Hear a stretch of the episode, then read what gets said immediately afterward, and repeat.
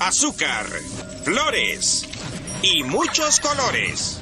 Estos fueron los ingredientes elegidos para crear a la niñita perfecta, pero el profesor Utonio agregó accidentalmente otro ingrediente a la fórmula. Wild, wild honey. Y así nacieron las chicas superpoderosas. Greetings, loved ones. Let's take a journey.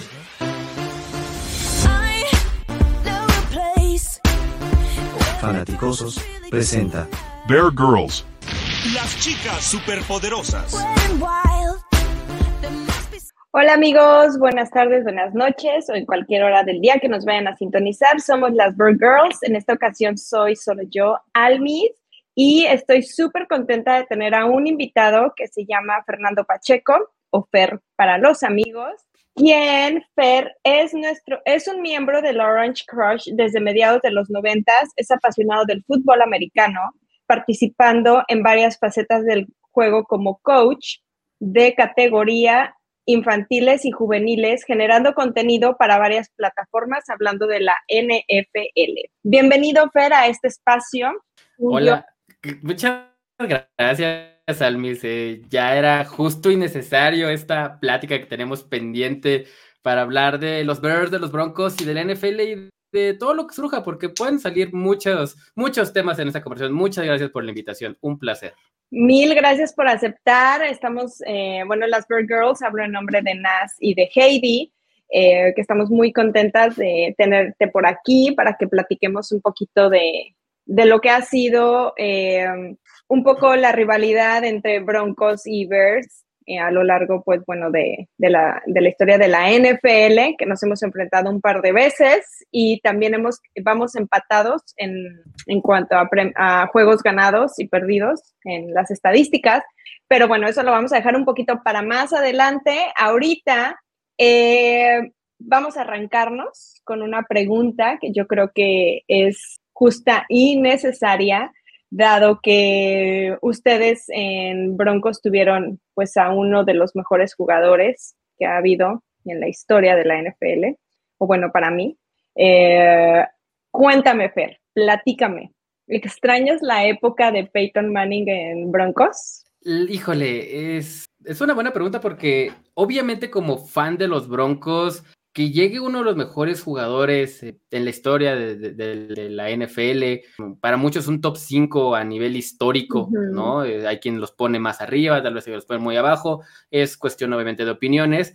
Eh, es una situación bien complicada porque cuando llega Manning, después de una cirugía en el cuello, de no haber jugado un año en Indianápolis, uh -huh. con esta uh -huh. eh, incertidumbre de saber, bueno, bien en qué condiciones va a llegar a aportar al equipo o realmente es solamente el nombre, ¿no? Y, y bueno, primer juego de temporada en casa, siete pases de touchdown en contra de los Ravens, eh, nos volvemos locos y obviamente vienen unos años muy buenos, llegando a playoffs, obviamente algunos terminando eh, precisamente un juego con los Ravens eh, eh, en tiempo extra, otro este, cuando pierden una final con los Patriots, pero realmente fueron grandes años los que, los que nos dio Manning, obviamente como fanáticos, a muchos nos regresó ese cariño que realmente, digo, se le perdió entre comillas porque los Broncos venían de temporadas entre que iban y venían, la gente otra vez se le, se le fue encima al equipo, y obviamente se extraña por esto que te menciono, ¿no? La, la calidad de jugadores y lo que te ofrecía un equipo de, de Denver en, cuanto lo podías ver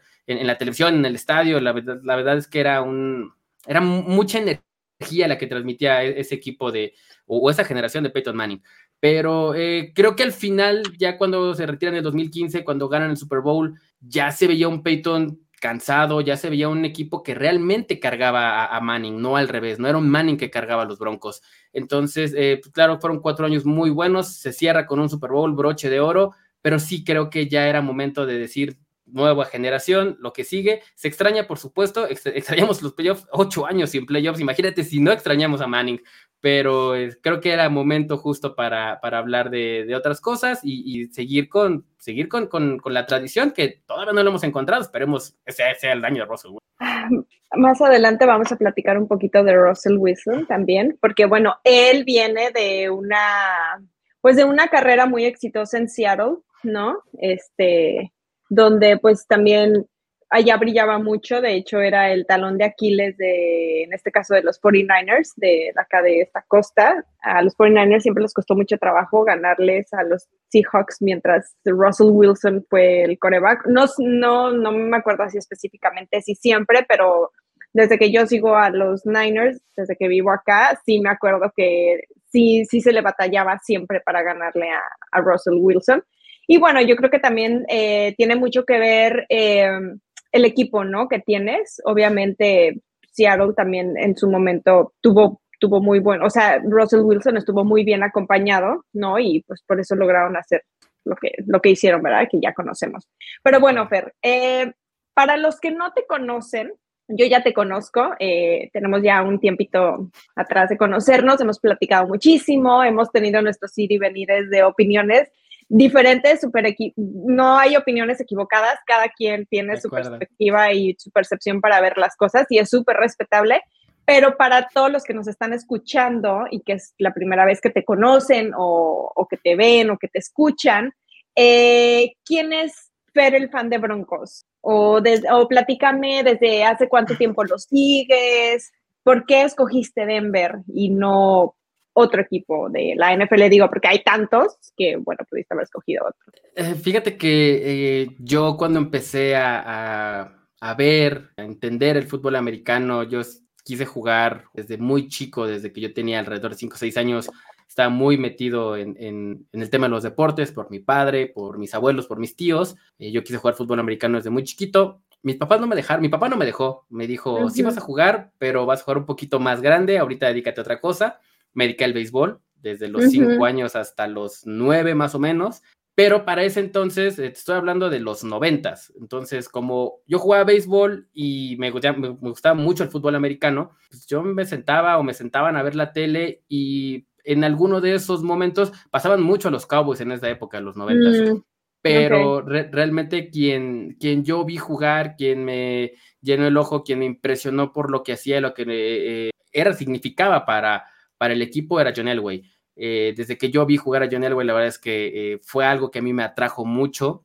Y posteriormente, en 98-99 fue cuando los Broncos quedan bicampeones eh, de la NFL. digo, yo tenía alrededor de 12 años, 11 años. Y dije, bueno, ¿para qué le busco? Este es el mejor equipo que puede existir en la NFL. y, y, ahí me quedé. La verdad es que ahí me quedé desde, digo, por ahí más o menos del 95 para adelante. Eh, bueno, hasta la fecha, ¿no? Pero esa es la, razón por la cual eh, fueron los Denver Broncos y no otro equipo porque aparecían en ese momento, eh, insisto, los noventas, había jugadores Joe Montana, bueno, Steve Young, Brett Favre, Dan Marino, Jim Kelly, o sea, eran jugadores realmente de época y, que marcaron un, un, parteaguas en cada uno de sus equipos y toda esa década de los noventas. Eh, si tuviera que haber escogido algún otro equipo, creo que podría haber sido los Packers. Eh, la verdad es que también Brett Favre para mí era uno de los, sí, lo siento, lo siento aquí en, en, un, podcast de los Birds. Se acaba, la entrevista, gracias Fred, nos encantó tenerte de invitado aquí con las Bird Girls. Ha sido la entrevista más corta en la historia de los Bird Girls. Lo siento mucho, pero. Se acaba, amigos. Pudieron haber sido los Packers, gracias a Brett Favre. Es uno de los jugadores que más admiraba en su momento cuando jugaba, eh, pero mm, dejémoslo que por, eso, por algo fueron los Broncos y tuve la mejor decisión. Yo creo que si hubieras escogido a los Packers, no, no, no estarías aquí, Fer. Definitivamente, estoy, definitivamente completamente de acuerdo. Estoy completamente de acuerdo. Ay, bueno, me da muchísimo gusto que hayas escogido a los Broncos, la verdad. Sí, yo también, yo también estoy muy bien. Para que podamos tener esta conversación, este vaivén de preguntas que vamos a tener hoy aquí. Claro, una, una cuestión cordial, cordial, sana y cordial. Sana y cordial. Yo creo que ni siquiera nos hubiéramos hecho amigos, fíjate. Eh, no, no es cierto. Yo tengo dos, dos, amigas muy cercanas mías, de hecho, de Ciudad de México, que son fan de los Packers. Y siempre nuestra amistad ha sido con muchísimo respeto y cordialidad. Sabemos, este, pues que somos eternos rivales en, en la cancha, pero fuera de la cancha es como si nada pasara entre nosotras. Aparte, aparte, qué aburrida sería la vida si no tuvieras ese tipo de amistades y rivalidades con las cuales pudieras eh, convivir, este, platicar ahí, medio molestarte un ratito, la verdad es que sería un poco, sería muy aburrido, ¿no? Sí, no, no, no. Pero a mí, a mí Broncos me, me caen bien. O sea, no, no es un equipo que yo diga, ay, no. O sea, no lo soporto como a otros equipos, no. Ellos me caen bien. Te digo que a mí me cae muy bien Russell Wilson, independientemente de, que el año pasado no fue su mejor año y que hemos visto que ha tenido ciertas actitudes o ciertas cosas extrañas desde que se mudó a los Broncos. No le conocíamos esas facetas en Seattle, pero a mí él en lo personal me cae muy bien, independientemente de que, bueno, yo soy fan de los Bears, pero bueno, aquí por, vivir en la costa oeste, eh, sigo muy de cerca a los 49ers y y aunque éramos el talón de Aquiles de él, aquí en la costa oeste, siempre, a mí siempre me caía muy bien. Y yo sabía, o bueno, yo al menos sabía que aquí en Seattle era muy buen coreback. Pero te digo, muy probablemente también tenía mucho que ver el coaching, el equipo que tenía en ese momento. Entonces, eh, no digo que en Broncos no, pero bueno, siempre el cambiar de equipo, llegar a un, a un coach nuevo, con jugadores nuevos, compañeros, es, es toda una transición. Y yo creo que también los Broncos, eh, después de Peyton Manning, pues están pasando por una transición, ¿no? Eh, como, como, todos los equipos, o sea, como siempre le hemos dicho, que nosotros en los Bears estamos en la eterna construcción, reconstrucción, pero bueno, pues ahí vamos un poco, un pasito a la vez, tampoco hay que desesperarse. Completamente de acuerdo. Oye, Feri, bueno, pues ya entrando en temas de pretemporada, que ya empezó, que ya, ya, ya tuvimos el primer fin de semana de partidos donde yo veía a todos en Twitter súper emocionados. Sabemos que la pretemporada es un, ahora sí que como un cáliz, ¿no? De, del, pues de como una práctica ya como más en forma, ¿no? De, de lo que va a ser la temporada. Podemos ver este, a jugadores podemos no ver a los, a los, a los que van a ser los jugadores iniciales, porque pues, muchas veces los mismos coaches no los quieren arriesgar. Y, mm, pero quiero que me platiques un poquito, ¿qué te pareció el primer partido de la pretemporada para los Broncos? Eh, ¿Crees que este año sí va a ser el año de Russell Wilson o, o todavía vamos a estar en, en espera de ver qué, qué, qué va a ser? Es, es, un poco complicado porque eh, para empezar, el primer juego de, pretemporada, y para mí, en lo personal, no solo el primer juego, sino la pretemporada como tal, o estos tres partidos, la verdad es que no significan nada o no significan mucho para, para muchos jugadores, eh, sobre todo para el equipo como tal. El récord de pretemporada realmente no dice nada. Si nos vamos a que realmente importe, los Ravens tienen récord de 24 ganados y 0 perdidos desde la era de John Harbaugh en pretemporada. Y dime si realmente eso tiene que ver o ha impactado en una temporada buena o mala eh, para los Ravens. La verdad es que no, habla, habla muy poco de lo que pudiera ser el récord de un, de un equipo ya durante la temporada regular. Pero lo que sí es importante es analizar lo que puedes tener o esas joyitas escondidas que puedes tener en tu equipo que no los vas a ver eh, de inmediato en una ofensiva titular, ¿no? Eh, hay mucho, mucho material. Estamos hablando de 99 jugadores que están peleando eh, por estar en el roster de 53, lo cual obviamente habla que tienes demasiada paja o demasiado de dónde analizar y estudiar. Y es lo bonito de la pretemporada, ¿no? Esas joyitas que te puedes encontrar. Hablando del primer juego contra los, de los Broncos en contra de los Cardinals, pues la verdad es que fue como todo, ¿no? Claro, perdón, brillante y muy oscuro. Por un lado ves un Russell Wilson que eh, batalló para mover el balón en ciertos, en ciertos momentos. Vimos esta línea ofensiva que lleva ya muchísimo tiempo, ya muchos años de los Broncos, que tiene problemas para detectar el blitz, para, para, este, para los disparos de la defensiva, y un Russell Wilson que sigue costándole un poco esa movilidad que se le vio en Seattle y se le vio bastante bien. Lo hace pero se ve un poquito oxidado. Y del otro lado, eh, y bueno, jugadores como Jerry Judy, que se pretende que sea uno de los mejores receptores de esta temporada para los Broncos, soltando balones. Eh, insisto, son cositas que obviamente se pueden ir puliendo. Y hay que recordar que vienen a una nueva ofensiva, la ofensiva de Sean Payton. ¿No? que no es nada fácil. Eh, hay nuevo head coach en Denver, hay nueva filosofía otra vez, ¿no? Esperemos que ahora sea la buena, esperemos que ahora sea la buena. Eh, y por ese lado digo, un Russell Wilson que se vio, que, me sorprende que jugó bastante, jugó casi dos cuartos, dos cuartos y medio. lo cual para el primer juego de pretemporada, un equipo titular, verlo tanto tiempo en el campo, realmente es de llamar la atención. Eh, el coach Peyton dijo que quería ver a su equipo, que quería empezar a, analizar eh, cómo se desempeña ya en esta nueva ofensiva y creo que al final fue un buen experimento. Hasta ahí. ¿no? Hasta ahí un buen experimento, tienen que seguir mejorando y pues bueno, eh, del lado defensivo, creo que vimos muy buenas cosas, va a ser una defensiva sumamente sólida, como la hemos visto también durante los últimos al menos cinco años, siendo top 5 de la liga, eh, la defensiva de los Broncos de los últimos cinco años, entonces eso es sumamente importante. Pero del otro lado, equipos especiales se vio fatal. De los dos pateadores que están compitiendo por el puesto, Brett Mauer, que estuvo el año pasado con los Cowboys, fallando goles de campo otra vez, como lo hizo en Tampa Bay, y Elliot Fry, que también era, era el supuesto eh, eh, backup de posible pateador que podía ser. Bueno, los dos pateadores fallando goles de campo y puntos extra. Entonces, ese siempre ha sido el talón de Aquiles de los Denver Broncos desde al menos ocho años también. Es un equipo que ha tenido que tiene grandes estrellas que brillan mucho, pero que hay posiciones y hay situaciones o posiciones en las que dices, ay, o sea, ¿qué está pasando? No podemos encontrar un regresador de patadas decente y ahora con la salida de Brandon McManus traes a estos dos pateadores para que compitan entre ellos y están compitiendo para ver quién lo hace peor. Entonces, esos son los temas que realmente importan en el off-season, ¿no? Eh, digo, en, eh, sí, en, el off-season, en la pretemporada, ¿quiénes son los que se van a quedar con esos puestos claves? Eh, equipos especiales y, y, depth chart creo que son lo más importante para, para, evaluar durante estos partidos. Claro.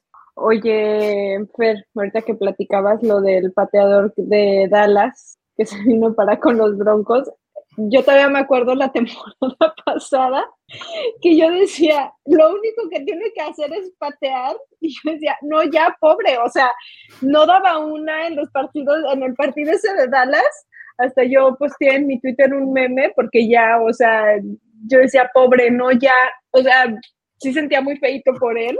Oye, es que no inventes. Yo imagínate verlo en este partido, eh, primer intento de punto extra, punto extra, punto extra y veo que lo falla, dije, bueno, este viene, sigue en modo cowboy, ¿no? Y lo puse en mis redes sociales, pero Brett Mauer sigue en los cowboys o qué, o qué ya está pasando, ¿no?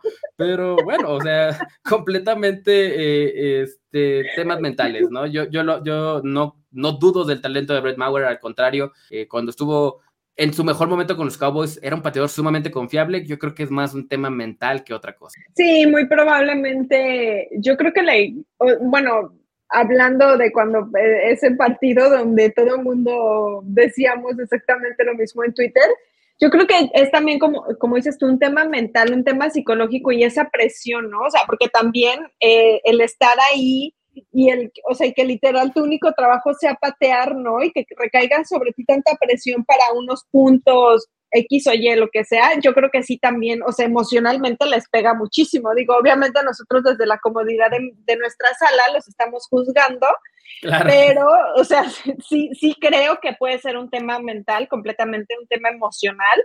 Y, pero esperemos que, que, conforme vayan pasando los partidos vaya superando esa, esa pequeña etapa, ese pequeño bache que, por el que está pasando en este momento, ¿verdad? Estoy completamente de acuerdo. Ojalá, porque como te decía hace ratito, eh, tiene el talento, tiene el talento y lo ha hecho bien y ha sido un pateador confiable. Eh, ahí hay algo que realmente creo que lo está limitando a que realmente despegue su potencial como realmente se lo hemos conocido.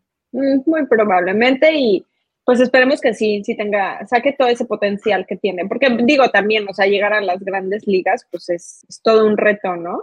Definitivamente. Oye, antes, antes de pasar al siguiente tema y a la siguiente pregunta, me quedé pensando en lo que decías de mm, que tú querías ser jugador de NFL y que además, eh, bueno, tú practicaste béisbol.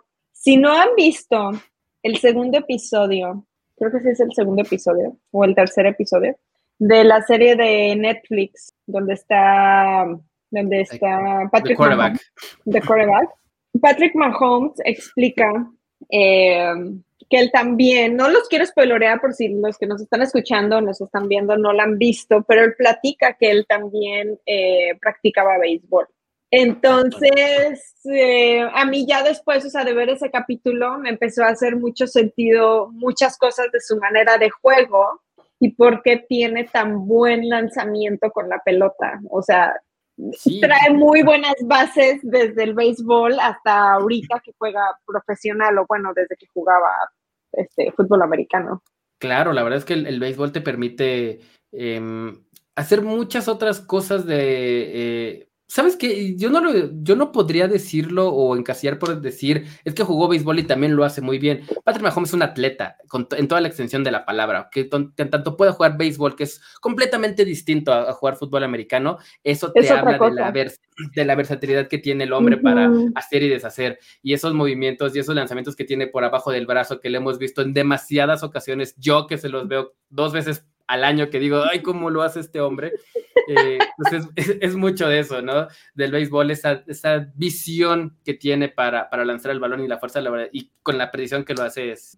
Claro, porque trae, o sea, trae muy buena base desde el béisbol, entonces, por ende, o sea, pero hasta que vi, hasta, hasta que vi ese capítulo me cayó la verdad es que mucho el 20. Yo no conozco mucho de su, de su historia, no era muy fan de él, o sea, me, hasta me parecía como en, en sus actitudes, ¿no? Como, eh, como muy sobrado, medio arrogante, medio soberbio, pero creo que también ha ido él madurando en, en, cuanto a eso. Digo, no me quiero clavar mucho en el tema de Patrick Mahomes, pero eh, digo, yo venía de una era de Tom Brady y de repente como que lo veíamos a él y acá, y digo, Tom Brady también tuvo sus etapas, pero, o sea, para mí sí era así como, como que yo sentía que él ya quería llegar a ser el nuevo Tom Brady, como que yo decía, calma, o sea, puede que sí lo llegues a hacer, pero que te lleve a ti tu tiempo, ¿no? Como a Tom Brady que le llevó sus años llegar a, o sea, donde llegó. Pero ahora que estoy viendo la serie de quarterback y que, que vi ese capítulo de Patrick Mahomes y que tú platicaste que tú querías ser y que practicaste béisbol y todo, me acordé y dije, nada más voy a hacer un breve paréntesis en esta conversación, porque a mí en lo personal sí me causó mucha, o sea, me, me empecé a conectar como muchas cosas de la manera de juego de él, ¿no? Eh, de cómo, de esas técnicas que aprendió, como dices tú, o sea, ese lanzamiento de balón, o sea, trae muchas técnicas del béisbol como tal, que obviamente no es la misma forma de juego, ni siquiera, o sea, la forma, para empezar, la forma de la pelota es completamente distinta, pero él sí, o sea, su manera de lanzar, sí ya empiezas como a entender y dices, oh, wow, o sea, él trae otro tipo de bases y lo supo, como dices, es un atleta y lo supo adaptar ahora a otro deporte completamente distinto a lo que él venía jugando, ¿no? Entonces, sí, claro, y como dato curioso, em, John Elway fue seleccionado en la primera ronda del draft del béisbol por los Yankees de Nueva York. Wow. Eh, Russell Wilson fue seleccionado en la primera ronda del draft por los Rockies de Colorado. Y eh, también eh, jugaba béisbol fuerte y Kyler Murray también estaba entre jugar con los Atléticos de Oakland, eh, también fue seleccionado en la primera ronda del draft, o jugar con los Cardinals, decidió jugar eh, fútbol americano, pero son, son ejemplos de jugadores que también han pasado por ese proceso y que al final son estrellas. Digo, Kyler Murray tiene todavía que demostrar, pero el talento y la habilidad atlética ahí se demuestra, ¿no? No se diga Russell Wilson y John Elway, pues bueno, una leyenda de la NFL. Sí, claro, por supuesto, nada más, este, qué interesante. A mí, como dices, son, son más allá que ser deportistas, son atletas, ¿no? Porque pues, tienen diferentes habilidades que se adaptan a diferentes deportes y a mí me parece grandioso, la verdad. Así es. Pero bueno, ahora vamos a pasar un poquito, eh, ya hablamos de la pretemporada y ahora cuéntame, Fer, cuáles son, mm, o bueno, más bien, ¿cómo ves a Denver para la próxima temporada y cuáles son tus predicciones. Porque aquí las Bear Girls, déjame decirte que con nuestros Chicago Bears siempre somos súper team positivas. eh, amamos a nuestros Bears y por nosotros casi siempre decimos que van a llegar al Super Bowl. yo, creo, yo creo que es normal, al final, al final, si, mira, si nosotros no apoyamos a nuestros equipos, ¿quién? A ver. Exacto, exactamente. Eh, ¿Cómo veo los Denver Broncos? Mira, eh, vienen de un año sumamente difícil, vienen de una situación en la que empeñas el futuro de tu franquicia por tres años por un jugador que esperabas que realmente te resolviera y que fuera de impacto inmediato. Traes un head coach, eh, sí novato, pero con todas las credenciales del mundo, eh, venía de una gran ofensiva, estoy hablando de Nathaniel Hackett del año pasado, que fue coordinador ofensivo de los Packers, y armas un staff de cocheo y una energía en la que todo el mundo, los fans decía, esto es lo que necesitábamos. Y la verdad es que te sale algo completamente distinto.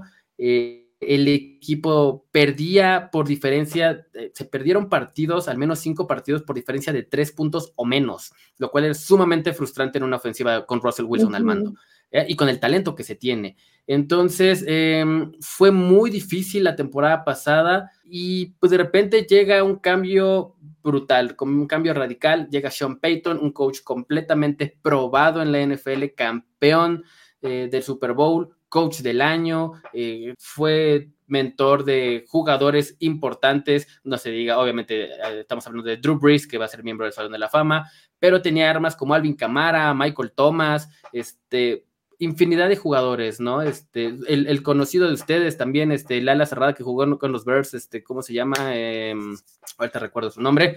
Eh, pero realmente eh, esta temporada pinta para que haya un cambio generacional en Denver en toda la extensión de la palabra, un cambio de cultura también que es sumamente importante y que creo que lo, ha habido desde que llegó el Sean Payton al mando.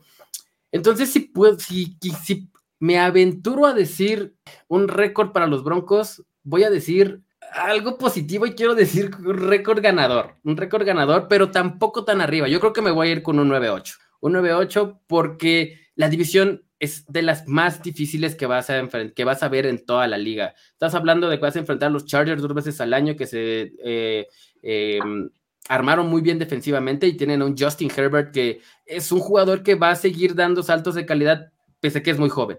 Y del otro lado tienes un Patrick Mahomes que lo vas a enfrentar dos veces al año también. Y ya sabes. ya llevas cuatro partidos.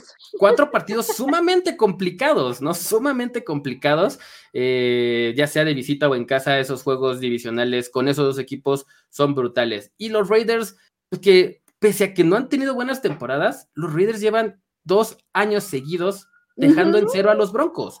Los Broncos no han podido ganar a los Raiders en dos años seguidos. Entonces, eh, es, es complicada la división. Los Raiders. en serio. o sea, de verdad. Imagínate, imagínate qué complicada está la situación.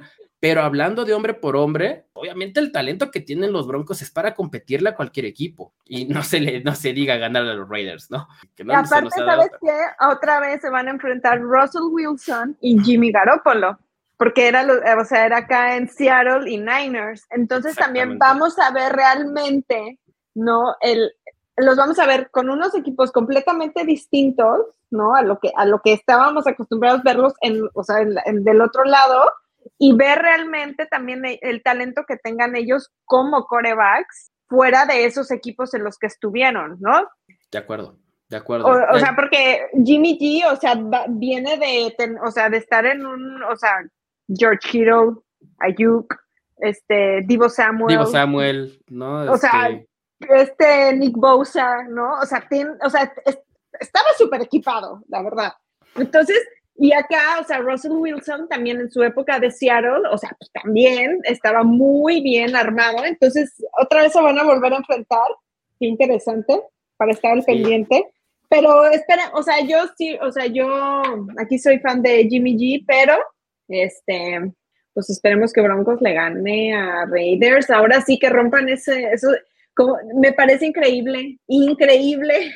Imagínate, imagínate uno como fan, uno como fan que eh, esos juegos divisionales que son los que más te, como que te calan y, y luego pues, con los Raiders, Dios mío, no, mejor este, hubieran sido los Texans si tú quieres, ¿no? dos veces, los Panthers si tú quieres, ¿no? Pero los Raiders, ay Dios mío, dos años seguidos, dos años seguidos sin poder ganar. Seriously, Raiders. Exactamente. Pero este los, Raiders, los Raiders tenían que, tuvieron como uno o dos años, ¿no? Donde llegaban así bien lejos y ya al final se enfrentaban con un equipo y ya, bye. Bye. ¿No? Así, así fue. Jugaban como nunca y perdían como siempre. Sí, de, de, acuerdo. Pero mira, este año yo, yo creo eh, y sin que me salga lo, naranja y azul, yo espero que los Broncos ganen al menos 10 partidos esta temporada. Y, no quiero sonar realmente así como muy optimista. Creo que el equipo tiene para eso. Creo que tiene para, para, para romper esa barrera ya de tener un, récord ganador que realmente la franquicia lo necesita, lo necesita mucho. Hay nuevos dueños, o sea, no, no, no, no cualquier cosa. Es uno de los hombres más ricos del mundo. Eh, eh, John Walton, que es el dueño de Walmart, entonces no es cualquier cosa el nuevo dueño. Traes nuevo head coach con un cartel impresionante. Tienes a uno de los mejores corebacks eh, en su época. Digo, no es que no lo haya sido, pero ha tenido un bajón. Entonces, el equipo tiene con qué competir, realmente tiene con qué competir. Voy a decir que van a ganar al menos 10 partidos de temporada. Aquí aquí apoyamos el positivismo. Mejor no te digo cuántos partidos dijimos las Burgers que ganaban los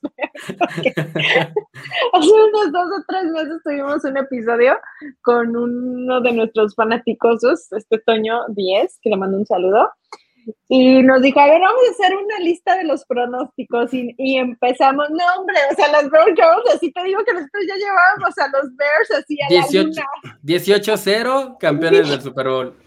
Lo juro que dijimos, Nas y yo, de que, no hombre, ya de aquí al Super Bowl, o sea, Katie todavía ella sí se mesuraba un poco más y Nas y yo, no, este también lo ganan, así bien segura la respuesta. Por ahí tengo el chart que lo voy a hacer para ahora, antes de que empiece la temporada, lanzar nuestros pronósticos. Pero qué bueno que, que traigas actitud positiva. Como dices, yo creo que todos al final del día, pues vemos el positivismo en nuestros equipos, ¿no? O sea, yo veo, por ejemplo, mi hermano es eh, Dallas Cowboys fan y pues yo siempre lo veo muy ilusionado cada temporada. eh, o sea, ¿qué les queda? ¿Qué les queda? Es, mi caso más cercano de Cowboys fan, también a Marianne de, de las NFL Girls, Football Girls. Marianne también es súper fan de los Cowboys y pues igual yo siempre la leo súper positiva y me encanta que sea tan positiva. Entonces, como dices, yo creo que al final del día lo único que tratas es de, pues de traer esa, esa, esa mentalidad, ¿no? De, de, lo único que quieres es que gane tu equipo, ¿no? Y, em, y, y, aparte, yo creo que son tantos meses literal como de sequía, de no, de no tener partidos y todo, entonces yo creo que como que es la misma emoción y adrenalina que sientes, ¿no? Al, al, decir, sí. van a ganar todos. Sí, y es como, o sea, y, y en estas épocas es de verdad pedías un Panthers Browns o el, el equipo ya, lo que fuera. Lo que fuera, ya dame lo que sea, dame lo que sea, ¿no? Entonces ya tenemos pretemporada, ya podemos hablar de los Bears, de los Broncos, del equipo que queramos y disfrutarlo porque para algo estamos aquí, ¿no? Porque es lo que más nos gusta ver y hacer. Claro, exactamente. Oye, Feri, bueno, ya entrando en temas de rivalidad entre Broncos y Bears, Ah, pues a lo mejor tú probablemente, si tienes el dato ahí también muy fresco, yo también lo tengo aquí muy fresco, 16 veces nos hemos enfrentado y vamos 8-8. Son ¿Cuál es son pocos, son, pocos partidos para que realmente. ¿No? Cuando, estaba buscando el dato dije, ¿de verdad 16 juegos solamente contra los Bears? Digo, entiendo como que son completamente de, conferencias distintas, ¿no? Pero 16 juegos se me hacen muy pocos. Muy poquitos tomando en cuenta los años que tienen los Bears como equipo. Exactamente. como, pero bueno, vamos empatados. A ver quién este año quita el, el empate. Pero platícame, ¿cuál es tu pronóstico? Digo, el partido es hasta octubre. Obviamente, cuando sea el partido, apenas, apenas va a haber pasado un mes de que haya empezado la temporada. Entonces, este tampoco va, eh, ya son, van a ser cuatro, tres, cuatro partidos donde ya hayamos visto realmente, ahora sí que a nuestros equipos en acción, ya fuera de una pretemporada, lo que bien platicabas. Em, ¿Cuál es tu pronóstico? Y platícame si consideras que ustedes como Broncos de Denver son un rival fuerte para los Bears. Yo creo que sí, yo creo que sí y, voy a decir pros y contras, porque obviamente los Bears van a ser, son, son un equipo que que yo le tengo todavía muchas dudas, sobre todo, eh, y lo hemos platicado en algún, lo, hemos platicado en algún momento. No, espérame, espérame, espérame. y, y, y, mi, mi, duda, mi duda, se acaba. Mi duda más grande, eh, tú lo sabes, es Justin Fields. Es mi duda más grande pero también eh, es mi preocupación más grande eh, ya cuando se vaya rumbo a la semana 4.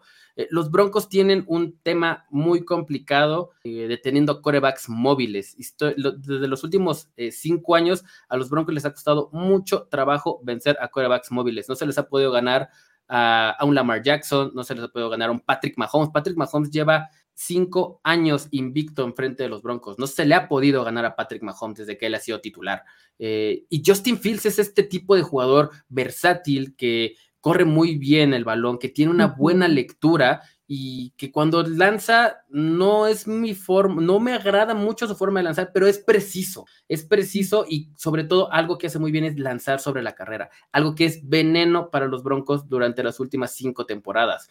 Ese para mí es el factor más importante. Eh, por el otro lado, también eh, la, ventaja o el fuerte que veo en los Broncos es su defensiva. Si tú pones en el juego, el juego en el, brazo de Justin Fields, es donde creo que pudiera ser la ventaja para los Broncos, sobre todo por la mm, defensiva secundaria que tienen. Eh, estamos hablando de tener a, Pat Sortan, que es uno de los mejores cornerbacks eh, de jóvenes de la NFL, su tercer año, primera selección de draft, viene de Alabama, es un jugador que está llamando mucho la atención y está trayendo muchos reflectores.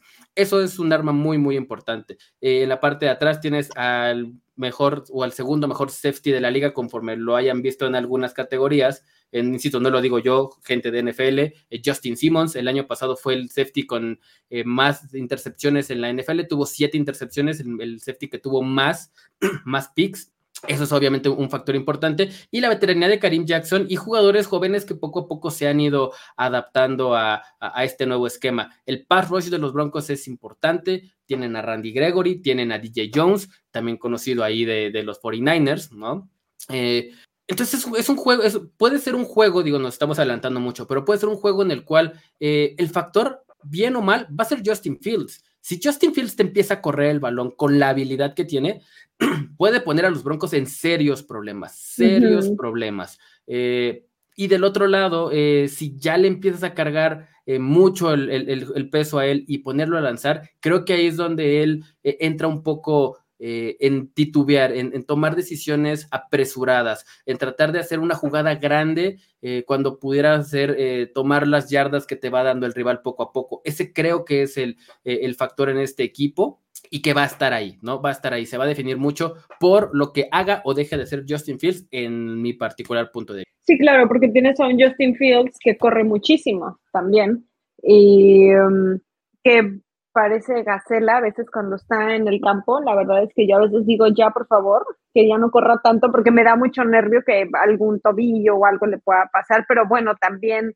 eh, seguramente si yo me paro al lado de él, pues yo me veo así super minion, pero pues ellos así, los ves tan a veces tan delgados que, piensas, ¿no? O, les ves las piernas tan delgadas o los tobillos y como que te empieza a entrar el nervio de que algo les pueda suceder.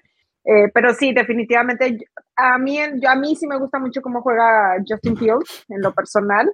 Eh, sí, sí creo que también con el paso de los partidos, de las semanas, ha, practicado muchísimo también los lanzamientos.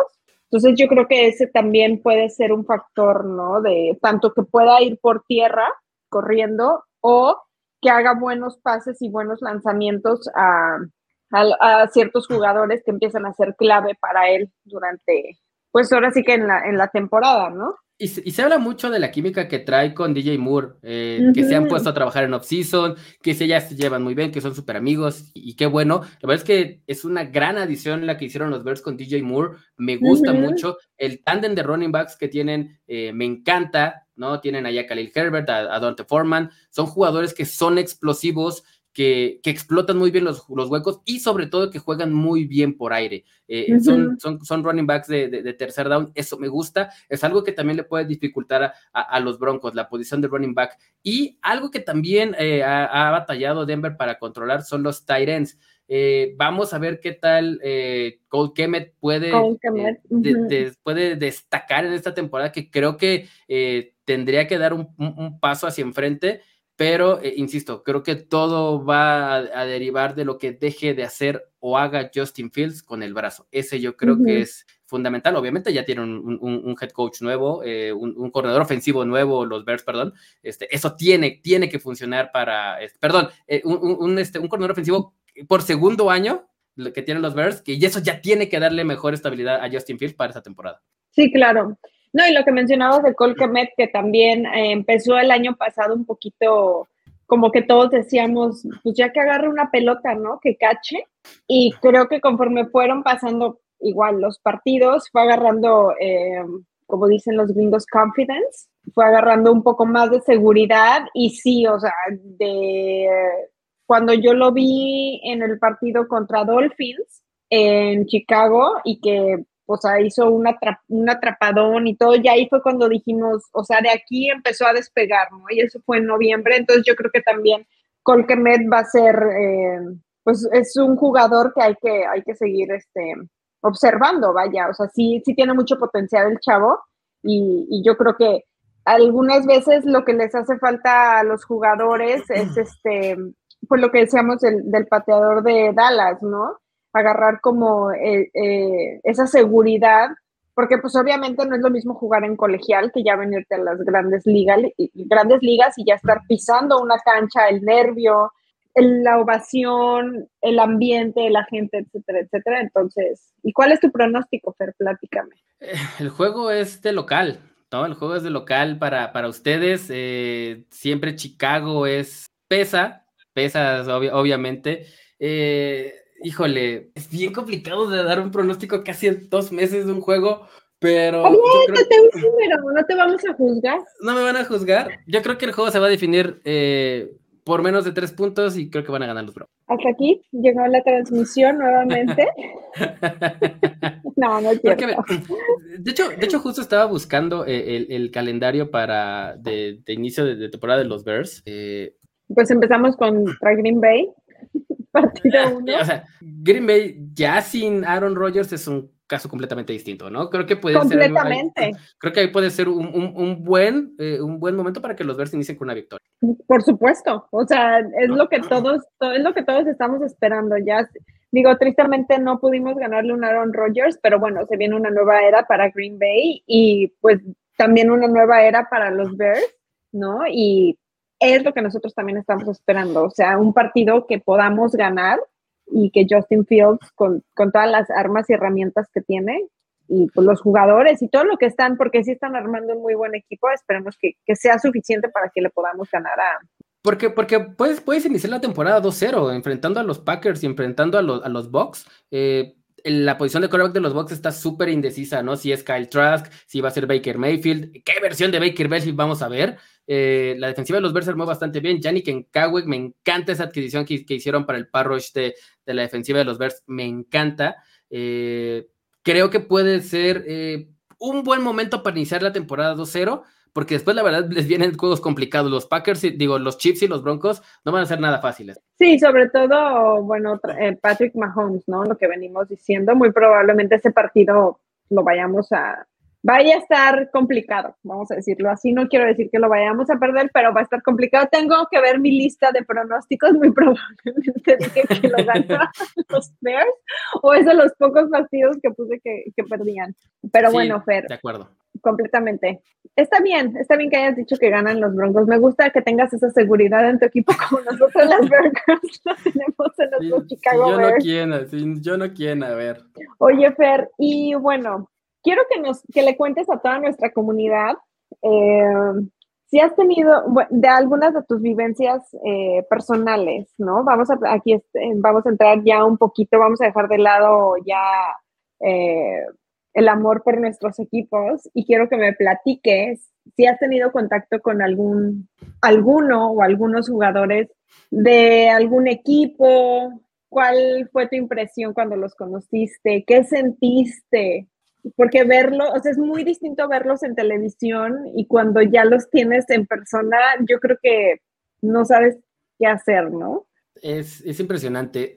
Para los que no sepan, el año pasado tuve la fortuna de trabajar directamente para los Denver Broncos. Eh, uno de nuestros podcasts hicimos, empezamos como fans, como todos lo empezamos. Empezamos a hacer podcasts en Spotify, en YouTube y en donde nos pudiéramos dar a conocer eh, cuatro personas y yo, bueno, tres personas y yo, Jorge Tinajero, Sofía Ramírez y el buen Andrés de Cesarte, que les mando un saludo y un abrazo a los tres. Y por cuestiones del destino, eh, nos abrieron las puertas los Denver Broncos, nos busca la, oficina, ¿no? Eh, nos invitan a, a, ser parte de la parrilla oficial de los contenidos en español.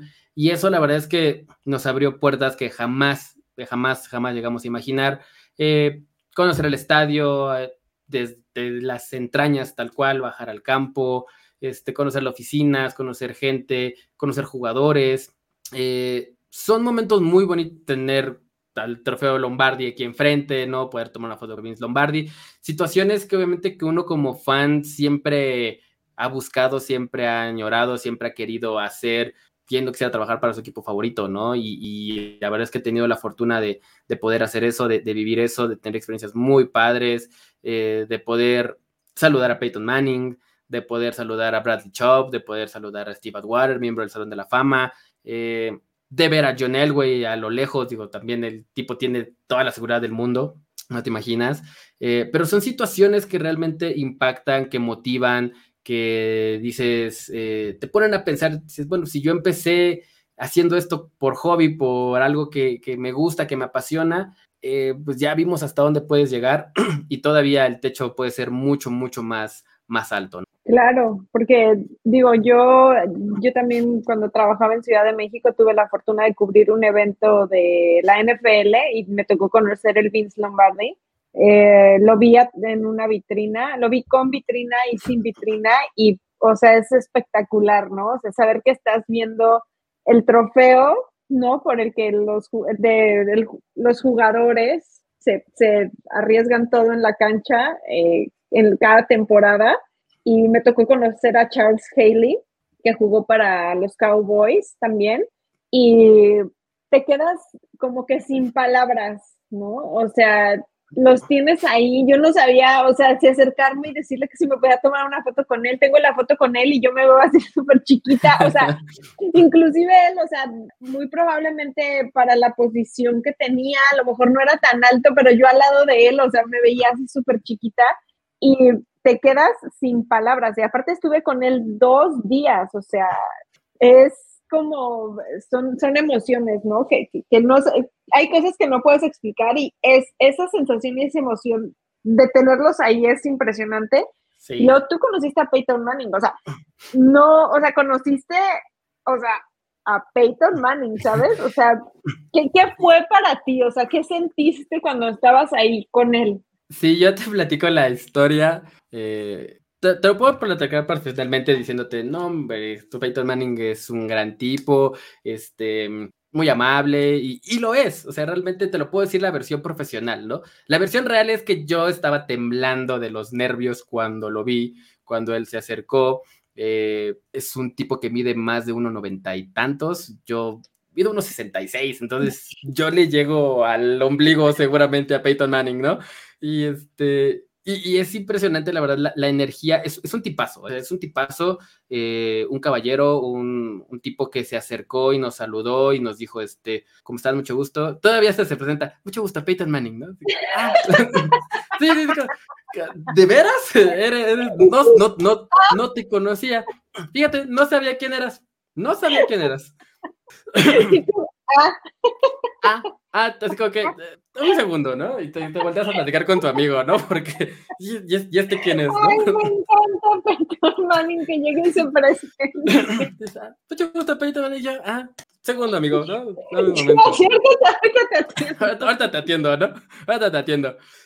No, pero la verdad es que un tipazo, eh, muy amable, muy accesible. También no pudimos estar mucho tiempo porque en el momento que nosotros estábamos en el estadio, eh, era, iba a ser la ceremonia eh, de mm, aniversario, del 20 aniversario del primer Super Bowl que ganaron los Broncos. Y dentro de los mm. invitados especiales estaba, eh, en ese, ese día en particular en el estadio, estaban todas las leyendas de los Broncos que te pudiste haber imaginado.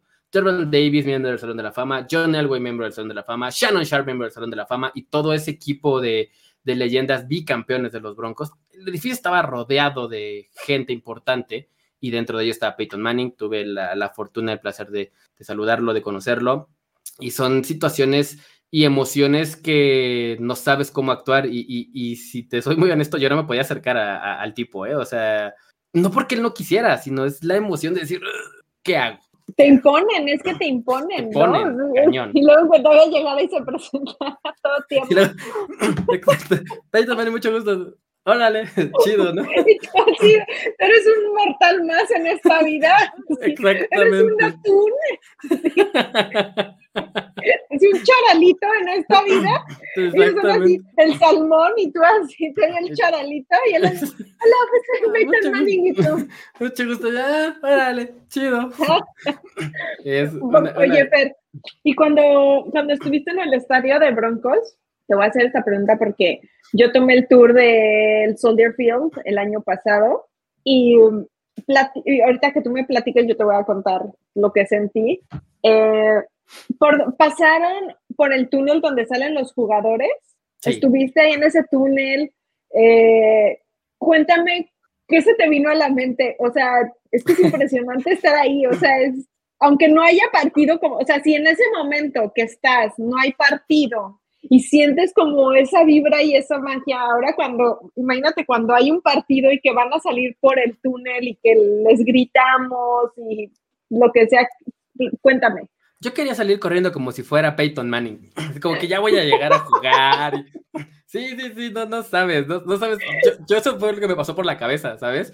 Sí, yo me imaginaba con mi casco, este, con mis shoulders ya equipados. Corriendo. Corriendo, hacia, sí, así me, así me veía, así me veía pero este, pues te impone, te impone obviamente porque vas, vas imaginando cómo lo viven los jugadores, ¿no? Eh, es impresionante cuando me tocó estar tanto en el estadio cuando está vacío y caminar por ese, por ese túnel, tanto cuando el estadio está lleno y sientes esa energía y sientes esos gritos y la vibra y, y, la verdad es que te pone la piel chinita porque dices, si yo que vengo a cubrir el juego me emociono, estos tipos que se van a romper el alma por ganar, si no sientes algo es porque tienes atole en las venas, definitivamente. Es una emoción muy, muy, muy bonita y, este, y la verdad es que ojalá todos fanáticos de los Bears y de los equipos que nos estén viendo tengan esa oportunidad de, vivir eso, eh, estar en el estadio, eh, caminar por ese túnel porque es algo impresionante. Sí, porque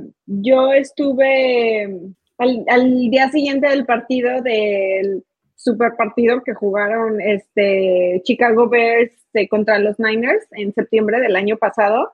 Ese partido lleno de lluvia, ¿no? Que acabó siendo un charco la, la cancha.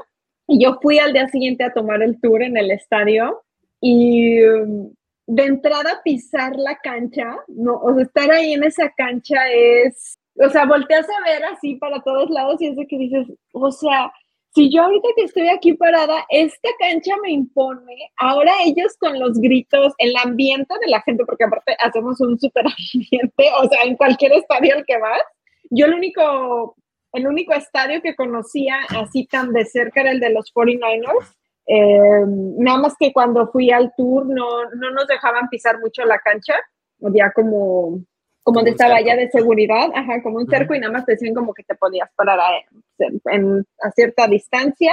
Pero en la de los Bears, o sea, digo, no, no era como que yo anduviera corriendo por la cancha, pero sí, la, sí pude ver la cancha sin cerco de seguridad ni nada, lo cual estaba increíble porque estaba yo, o sea, hasta tengo una foto y estoy ahí parada y se me, o sea, atrás el campo y es impresionante. También cuando llegué al túnel por donde salen los jugadores, y que y, sea, estás ahí parado y dices, wow, o sea, ellos salen aquí a darlo todo, ¿no? Y el ambiente, los gritos, la vibra, la música, todo, todas las cosas que han de pasar por ellos desde que van caminando de, ahora sí que de los vestidores al túnel, esos videos que después revela la NFL, ¿no? Que sacan, o, o cuando ya acaba la temporada, y todos esos videos que se cuelan de, de las charlas que tienen entre ellos cuando están los partidos es como, es, yo creo que son cosas como inexplicables, yo, o sea, son sensaciones y emociones que hasta que estás ahí parado y, y, que sientes como toda esa vibra es como, es algo increíble. A mí en lo personal me encantó estar en el Soldier Field, haber tomado el tour, también me pasaron por las oficinas, este, por donde eh, um, hacen los, este, las transmisiones, ¿no? O sea, esas vistas, todo es increíble. Es algo que seas fan de los Broncos o no, seas fan de los Bears o no, el hecho de conocer un estadio eh, por dentro y fuera del llegar como fan a ver un partido, sino realmente eh, verlo como más personal, por decirlo de alguna manera, ¿no? Eh, es algo que de verdad creo que todo, todo fan debería hacer, del equipo que sea, del equipo que sea. Pero si es de tu equipo, pues creo que lo vas a disfrutar muy, mucho. mi hermano tuvo la fortuna de tomar el tour del estadio de Dallas Cowboys, no el de ahorita del AT&T Stadium, sino del pasado, antes de que lo derrumbaran. Y a él sí lo dejaron hasta acostarse en la cancha. Y tiene una foto, mi mamá, fue con mi mamá, porque mi mamá también es fan de Dallas Cowboys y mi mamá le tomó una foto, entonces mi hermano está acostado en la cancha y mi mamá le tomó una foto desde arriba y, y él se alcanza a ver ahí, cerca de la estrella, de hecho, de la, de la estrella en medio del, del, campo. Entonces, este, pues, o sea, y también mi mamá decía, ay, no, es que, decía, estás ahí y luego ves tan cerquita, ¿no? O sea, así como que entre de las yardas, y así mi mamá, es que, ¿cómo? ¿Cómo son 15 minutos en cada cuarto? Dice, y tú estás ahí, dices, ay, tan cerquita que están, ¿no? Pero pero ya cuando estás ahí y que, o sea, que tienes a los jugadores y que te detienen y esto y lo otro, o sea, ya es cuando dices de que, no, pues no, o sea, no nada más es como que ya, tú desde, te digo, desde la comodidad de mi cama, desde mi sala, los juzgo de que, ay, ya, pues aviéntala, pero pues no nada más es aviéntala, o sea, sí, o sea, sí ya son las yardas, la cancha, ¿no? El tamaño de la cancha, son muchísimos factores, pero hasta que tienes oportunidad como de estar ahí ya en vivo y, de, tenerla tan cerca. No, lo dimensionas. no lo dimensionas. Exactamente. Ay, Fer, oye, pues ha sido una gozadera tenerte aquí platicando, que me contaras un poquito de, bueno, que nos platicaras a todos los que te seguimos em, y a nuestra comunidad, que si, no te, que si no te conocía, bueno, pues ya va a ser la primera vez que te escuchen o a lo mejor ya te escuchaban en el podcast de, de Broncos. Eh, yo agradezco muchísimo que hayas aceptado la invitación. Eh, sé que mm, se viene la temporada, estamos todos ya súper emocionados. Eh, en lo personal, bueno, para los que no saben, bueno, Fer y yo somos amigos aparte, pero es bonito tener amigos de, otros equipos para también conocer otras historias, ¿no? de, de, ahora sí que lo que nos une es la NFL, independientemente de, ese es el deporte y ha sido de verdad una gozada tenerte aquí, que nos platicaras de tu experiencia, de lo que viviste cuando conociste a Peyton Manning, que Peyton Manning se presentara, eso me hace lo más tierno del mundo. Eh, me hace que todavía me caiga aún mejor, la verdad. Este, sé que también eh, tienes a tu amiga Sophie, que iba a estar invitada con nosotros, pero bueno, no, no, no pudo llegar, pero pueden, pueden, pueden venir aquí las veces que quieran a platicar con nosotros sobre su equipo. Em, gracias por contarnos de dónde viene tu amor por los broncos también. Y platícame, o bueno, a mí no, porque yo ya te sigo, pero la gente que, que nos está escuchando, ¿en dónde te pueden encontrar? ¿Cuáles son tus redes sociales? Venga. Eh, pues mira, antes que nada, Alvis, muchas gracias por la invitación. La verdad es que me la pasé increíble. Ya tenía rato que no me ponía los audífonos ni el micrófono para, para platicar tan padre de, NFL. La verdad es que hacía, hacía falta. Eh, muchas gracias a, ti, a, a Nas, eh, a, todo el staff de, de las Bird Girls. Muchas, muchas gracias. Y este, mm, espero que se repita, espero que se repita. Les va a tocar a ustedes después pagar la visita ahí con nosotros para, para, platicar este de, del, próximo partido de semana 4. Y bueno, a mí, me pueden, a mí me pueden seguir en Twitter. Estoy en Twitter como FerPacheco43. Ahí podemos hablar de los Denver Broncos, del NFL, del béisbol, de la NBA, de lo que ustedes quieran, amigos. Este, de música, porque Fer es fan de los Foo Fighters, déjenme decirles. De mis bandas favoritas de los Foo Fighters. Este, así es que en Fer Pacheco 43, ahí nos pueden encontrar en, eh, no, ya no es Twitter, X. En X, ahí es donde este, todavía me cuesta trabajo, todavía no me acostumbro a no llamarlo Twitter. Yo todavía no actualizo la app, así que mi teléfono todavía es Twitter. No, el mío ni me preguntó, ya me aparece. Me rehuso. Ahí me aparece ya la espantosa X ahí.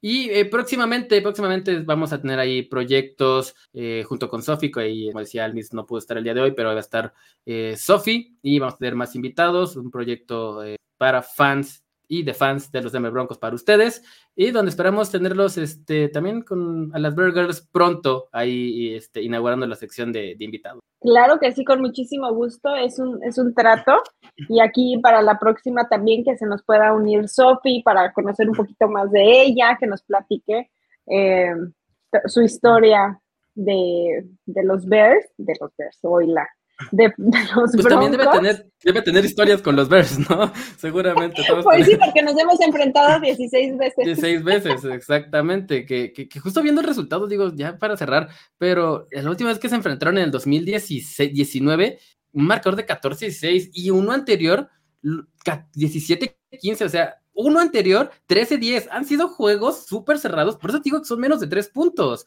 En el 2017 fueron Y sin mucho 37-34. puntaje, ¿eh? Esos fueron de muy poco puntaje, pero el que sigue es de 34-37, pero igual han sido diferencias de muy pocos puntos. Así yo veo. Entonces, ah, muy probablemente eh, no estés tan errado con este partido. A lo mejor sí va a ser muy cerrado y la diferencia puede ser o tres puntos o inclusive a lo mejor un touchdown o, no va a pasar de 6 o un puntos. gol Para de no- campo. de Red Mauer, hazme el favor. Este, Bueno, cuando pase ese partido voy a revivir el, el meme que tengo. por favor, por favor, pero, pero sí, yo creo que va a ser un juego que, que- que de, diferencia de, de- de menos de 6 puntos, ¿eh? Menos de 6 puntos te lo firmo. Eh, bueno, ya estaremos. Te digo que según yo ese puso que lo ganábamos también los Bears. Ya no quiero decir. Para mí todos los partidos los van a ganar los Bears. Yo me acuerdo que el año pasado yo así de que vamos a ganar 11 partidos, 11 Fer, 11 partidos. bueno, Ganamos ver, 3.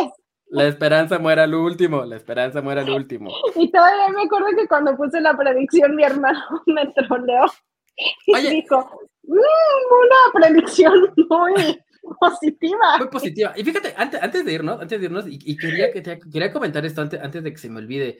Creo que los fans de los Bears deberían de estar muy agradecidos, muy agradecidos con los Denver Broncos y con eh, nuestro general manager, con este mm, George Payton.